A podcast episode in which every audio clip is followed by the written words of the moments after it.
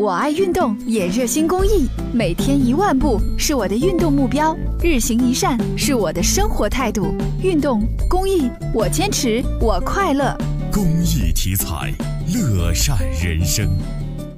八月三十号下午，荥阳市举行“树良好家风，促廉洁从政”巡回演讲。这是今年以来郑州市纪委在全市开展的家训、家规、家风、家书系列活动的拓展延伸。